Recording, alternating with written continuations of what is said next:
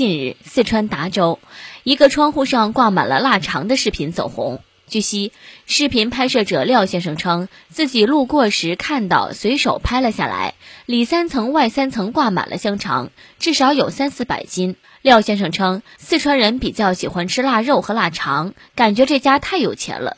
网友评论：组团去他家做客，口水都要流出来了。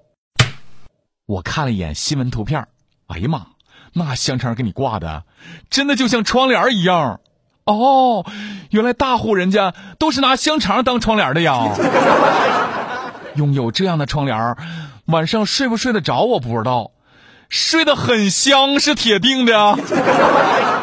多么朴素的财富判断方式啊！你看看，现在又回到那个用猪肉衡量家境的年代了，这真的是在赤裸裸的炫富啊！哈。